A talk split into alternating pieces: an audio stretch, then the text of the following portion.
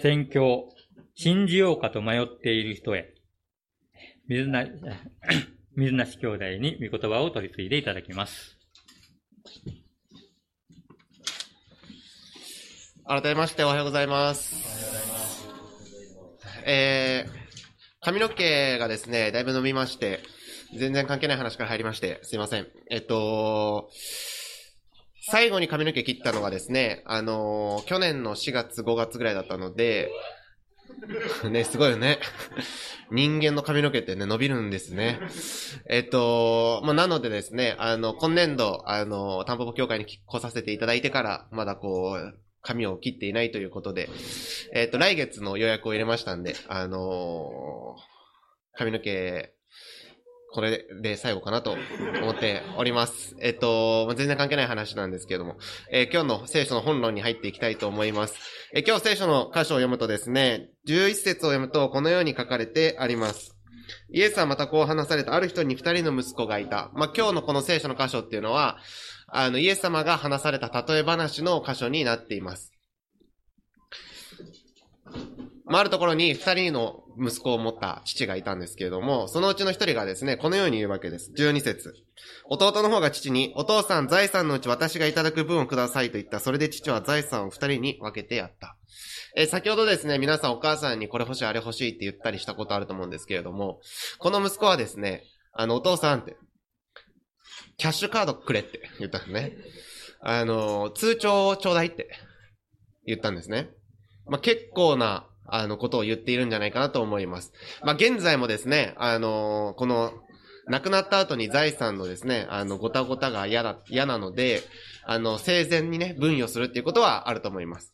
こう、亡くなる前に、じゃあこの半分はこっちの弟、こっちの半分はこっちの兄とかって言って分けることっていうのはあると思うんですけれども、まあ、息子から言うことっていうのはほぼないと思うんですね。まあ、それ、それは、あの、生前にですね、分与するってことがあったとしても、それは、父や母、まあ、親から提案されることであって、子供から提案することではないと思うんですね。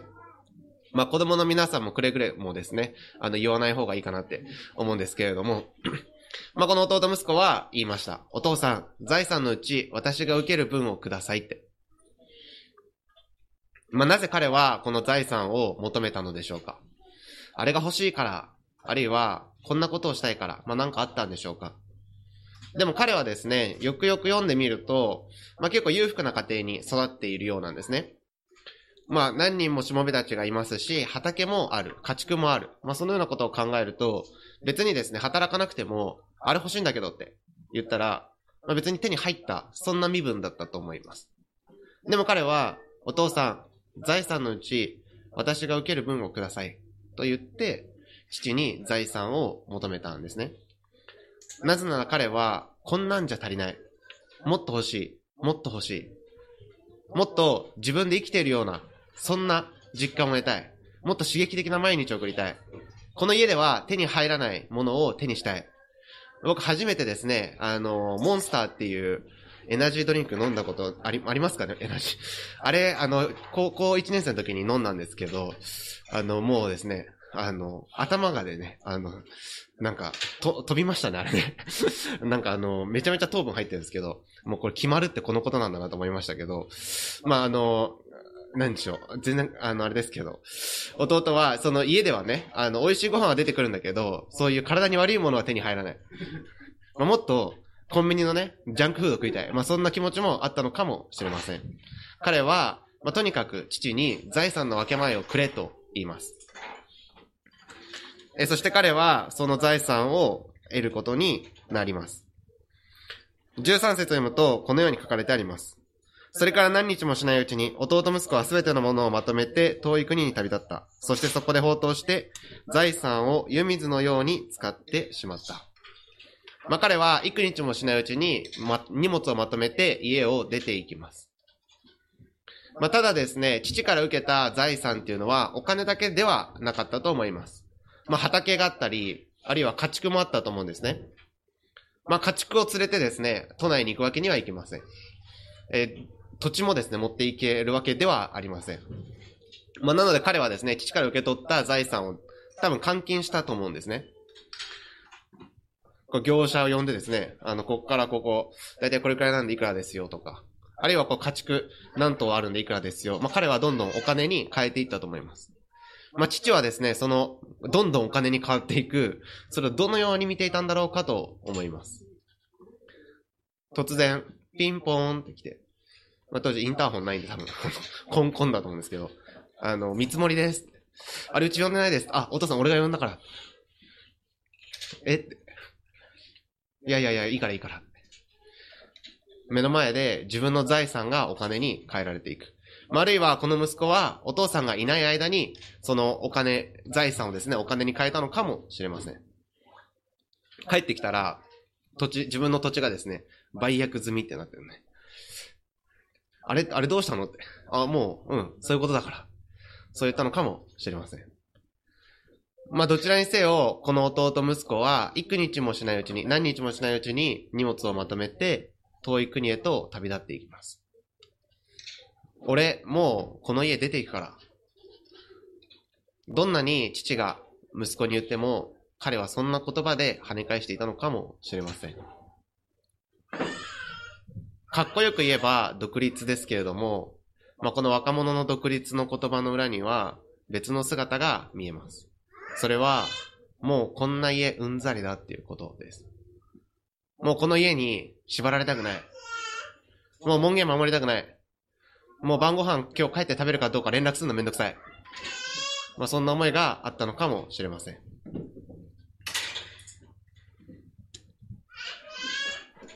まあいくつになってもですね、実家にいる子供っていうのもちょっと心配になりますけれども、まあ逆にですね、何もできないのに家を出ていくという息子も心配になります。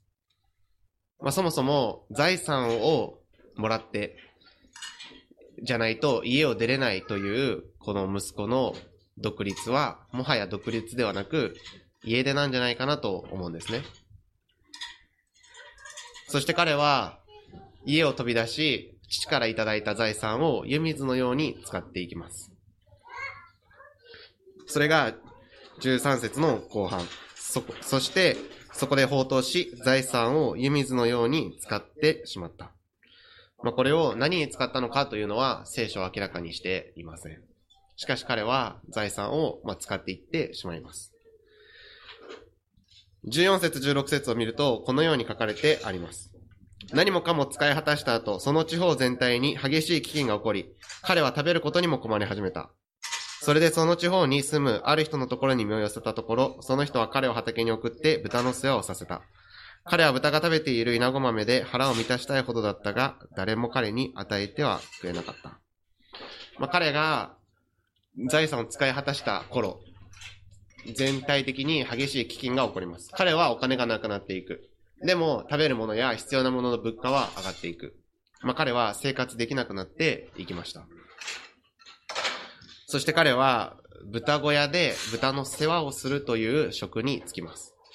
まあ、私たちは、まあ、豚の世話するの大変だなって思うくらいかもしれないんですけれども、当時のユダヤ人たちは豚を食べることもしないし、まあ、食べることはしないってことは飼うこともしないんですね。まあ、もっと言うと、汚れた動物でした。だから、ユダヤ人の彼が、この豚の世話をするというのは、非常に屈辱的な瞬間でした。まあ、僕たちで言うと、ゴキブリの世話をするみたいな感じでしょうか。そして、もっと言うと、彼は、そのゴキブリンが食べているもので、が食べているものに手を伸ばして、腹を満たしたいほど腹が減ってたって、ここでは書いてあるんですね。何の仕事してんの？って、友達に言われて、言えないですよね。うーん、なんか、動物の仕事って言ったかもしれません。まあ彼は人にも言えない。そして、もっと言うと父にはもっと言えない。そんな仕事をし始めていきます。激しい飢饉が起こりますが、彼にパン切れ1枚くれる人はいませんでした。まあなぜなら、彼が死んだところで誰も困らなかったからなんですね。食べるものは優先的に自分に、自分にとって大切な人に渡されていきます。彼は別に死んだところで誰も悲しまないし、誰も困らなかったんですね。なぜなら、彼はお金を持ってた時はね、お金、お金があったらよかったんですけど、お金もないので、で、なんか仕事できるって言われたんですけど、上流階級でですね、あの、プータローっていうか、なんでしょう、ぐだぐだ過ごしてたんで、物覚えも悪いし、普通の職に就けなかったんですね。えーそんなこともわかんないのって。普通にこれやってよって。それ、あ、コピーしてって。いや、ちょっとコピー機の使い方わかんないんですけど、全部しもべがやってくれてたんでって。いう、いや、それじゃうちで働けないよ。いや、それじゃうちでも働けないよ。彼は、まあ、たらい回しにされたのかもしれません。そして彼の行き着いた先は、豚小屋の生活。まあ、豚の世話って書いてありますけど、もう彼豚と一緒に住んでるだけですね、これもはや。彼は父の元にいるときは何もしてなかったんですけど、めちゃめちゃ愛されてたんですね。そしていいご飯食べて、そしてしもべたちもいて、好きなように自由に行動していました。ご飯って言ったらご飯出てくるんですね。なんだよ今日カレーかよって。いや、お坊ちゃまごめんなさいって。じゃあ今日は、あの、ハヤシライスにしますって。あの、マイナーチェンジですけど。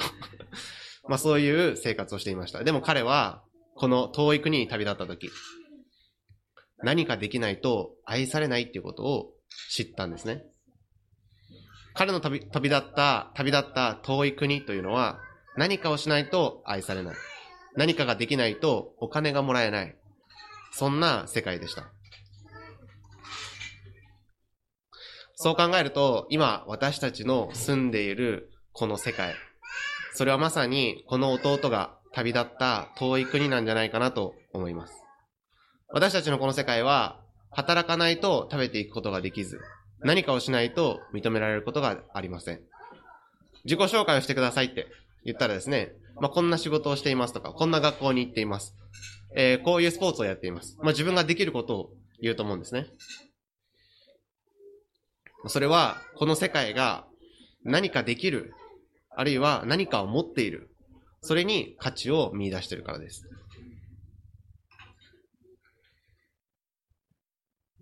彼の旅立った遠い国、この世界で彼は自分には何もできないということに気づきます。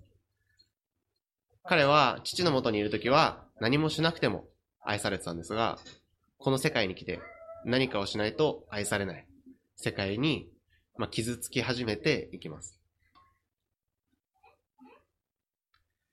こんなはずじゃなかったのにって。自分は愛されるべき存在のはずなのに、なんで誰も愛してくれないんだろうか。これだけやんないと、これだけの給料がもらえない。僕、高校1年生の時にファミリーマートのアルバイトを始めましたけれども、当時ですね、時給760円ぐらいだったんですね。で、今時給、皆さんご存知、1000円超えてるんですよね。僕、高校生の時、1000円のバイトしてるって言ったら、ちょっと大丈夫かな、その仕事って思うような仕事だったんですけど、もう今コンビニも1000円超えの時給でですね、あの、まあ、僕ちょっと、あの、裕福な家庭ではなく、あの、どちらかというと、あの、貧困の家庭で育ったんで、大学費は自分でこう稼いでいかなきゃいけなかったんで、そう思うとですね、時給760円でよく大学に行けたなって、あの、思うんですけれども、まあ自分は1時間というお金をそこで支払って、760円っていうのをもらっていたわけですよね。僕がただそこにいるだけでは、760円もらえないわけですね。行って、えーコンビニのバイトして、タバコの銘柄を覚え、えーそして、この会計をできるようになり、えーそして掃除をし、えー品入れをする。それで時給760円。僕がそこに立ってるだけでは1円ももらえません。まあ、この世界は何かをすることによってお金をもらう。何かをすることによって生きていくことができる。何かをすることによって愛される。そんな世界なんじゃないかなと思います。しかし彼は何もできませんでした。レジ打てませんでした。そして彼は16節を読むとこのように書かれてあります。彼は豚が食べている稲子豆で腹を満たしたいほどだったが、誰も彼に与えてはくれなかった。彼は人間らしく生きていきたい。この家を飛び出して生きている実感が欲しい。この家では見つからないものを手にしたい。そう思って家を出て行ったんですが、その結果どうなったかというと、人間ではない姿になりました。豚と同じ生活をし、豚が食べているものを食べようとする。神から離れた人間の姿とは、まさに人間ではなくなる姿です。この世界のニュースを聞いても、あるいはこの世界の歴史を読んでも、こんなことを本当に人間がやったんだろうかということが数多くあります。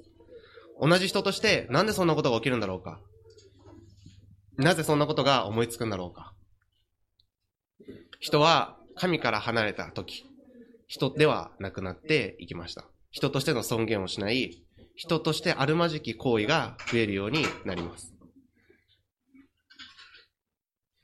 そして私たちの心の内にも、なぜ私はこんなことを思ってしまうんだろうかという人の尊厳を外れた思想あるいは思いっていうのが生まれています。彼は、でもこのままじゃいけないんじゃないかと思い、そして自分の本来の姿にさらに気づくことになります。17節から19節しかし彼は我に帰っていった。父のところにはパンの有り余っている雇い人が何と大勢いることか。それなのに私はここで飢え死にしようとしている。立って父のところに行こう。そしてこう言おう。お父さん私は天に対して罪を犯し、あなたの前に罪あるものです。もう息子と呼ばれる資格はありません。雇い人の一人にしてください。彼はここで我に帰ります。まあ、自分の等身大の自分に、自分の等身、自分、等身大の自分に出会ったんですね。まあ、自分を見つけたと言ってもいいかもしれません。俺もうこの家出てくからって言った時のあの時の自分めっちゃダサって 思ったんですね。恥ずかしかったって。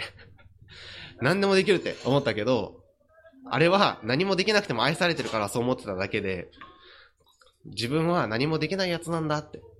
あるいは何かをしないと愛されない世界で、自分は愛されない世界、愛されない人なんだって。そんなことに気づきます。自分は働くことも、あるいは心臓一つ動かすことも、すべて自分ではできないことだったんだ。そして彼は立ち上がって父のもとに帰ることを決めます。20節から24節こうして彼は立ち上がって自分の父のもとへ向かった。ところがまだ家までは遠かったのに、父は、父親は彼を見つけてかわいそうに思い、駆け寄って彼の首を抱き、口づけした。息子は父に言った。お父さん、私は天に対して罪を犯し、あなたの前に罪あるものです。もう息子と呼ばれる資格はありません。ところが父親はしもべたちに言った。急いで一番良い衣を持ってきて、この子に着せなさい。手に指輪をはめ、足に履物を履かせなさい。そして、肥えた子牛を引いてきて送りなさい。食べて祝おう。この息子は死んでいたのに生き返り、いなくなっていたのに見つかったのだから。こうして彼らは祝宴を始めた。彼は父のもとに帰ろうと決め、そして父の家に歩き始めていきます。それでも、彼が、えそれ、その時ですね、見つけたのは、息子が父を見つけたのではなく、父が息子を見つけたんですね。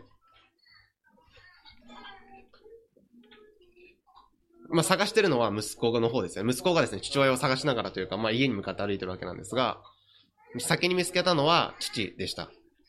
しかも、この息子は変わり果てた姿だったと思われるんですね。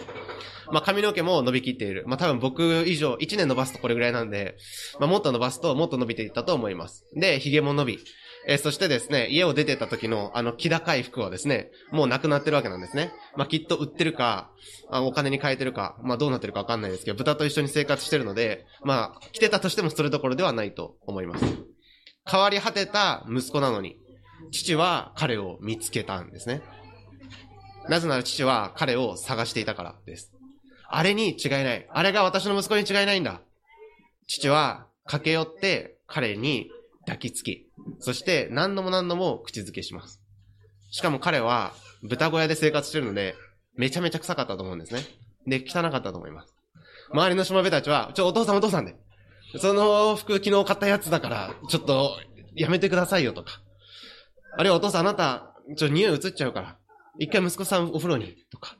まあ、いろんなことが考えられたんですが、父は走って彼に抱き寄っていきます。まあ、父はもう彼しか見えていないんですね。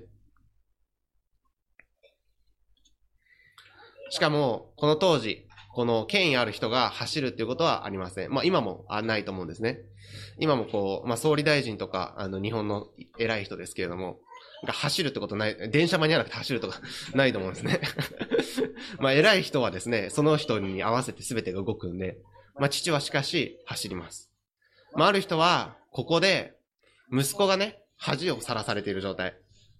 あんな、あの息子が帰ってきてる。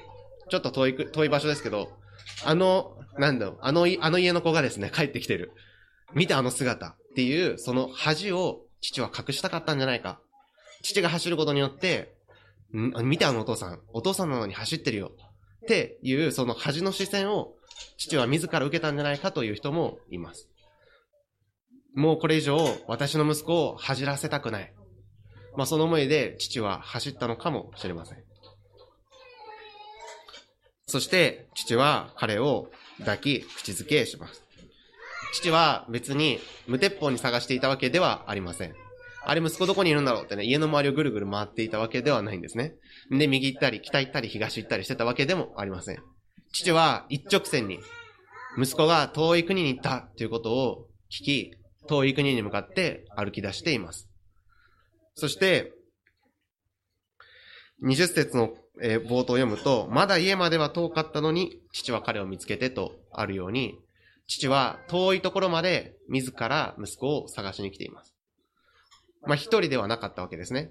しもべたちが幾人かいました。そしてしもべたちが幾人かいるってことは、そして遠い、遠い場所ってことは、まあ、何泊かしてるわけですね。何泊かするってことは、食事が必要ですよ、その何泊分の。そして、泊まるんだったらテントが必要ですよね。ってなると、そのテントを持つ人と、食事を持つ人っていうのが必要になってきますね。